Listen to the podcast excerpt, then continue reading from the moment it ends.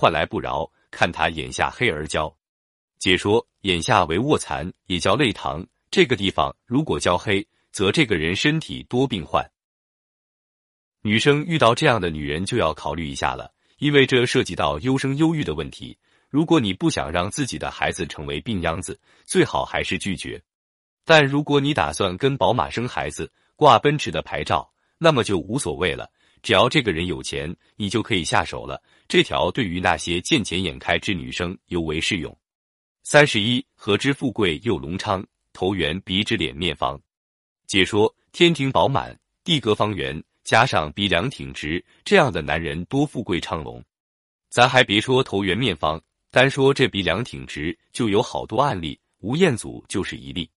另外，当初名震江湖的犀利哥也是鼻梁高耸，瞧人家做乞丐都做的那么有腔调。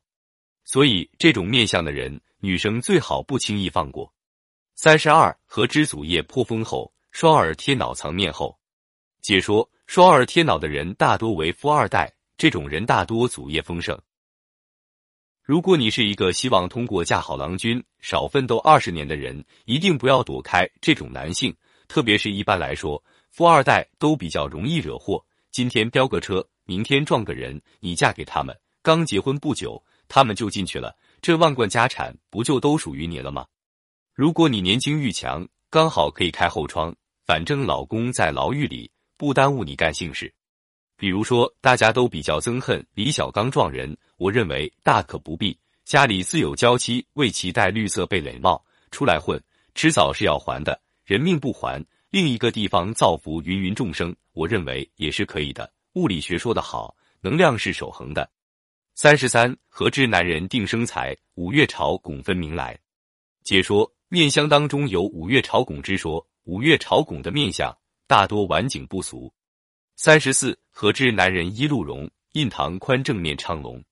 解说：脸上气色有昌隆之色，加上印堂宽正，则此人一生吃穿不愁。